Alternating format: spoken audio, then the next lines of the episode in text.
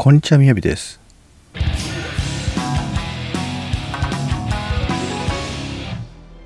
今日のテーマは神様すべて見ているです。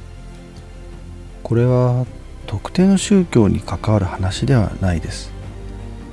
でも神様はすべて見ている。そう思って行動することが大事だという話なんです。つまり誰にもわからなければいいだろう。という考え方に陥らないためには必要な考えなのです。なぜかというと誰も見ていなくても自分自身は確実に見ています。そして自分を偽ることをするとその一瞬は大丈夫でも後になって響いてきます。精神的に響いてきます。人は心と体あるいは原稿が不一致だとそれがストレスになって本来のパフォーマンスを発揮できなくなるのです。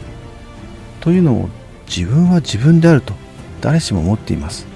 しかし実は全て自分自身で作り上げたのではありません。これまでに人生で出会った方々特に自分を育てた両親あるいはそれに代わる方々からいろいろな影響を受けて今の自分が出来上がっています。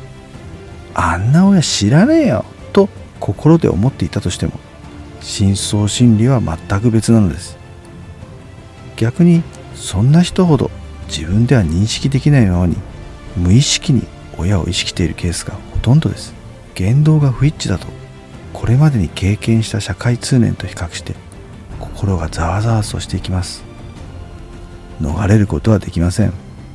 ですから常に神様は見ている。そう思って自分に嘘をつかない選択をしていくことが自分の能力を最大限に発揮する近道なのです。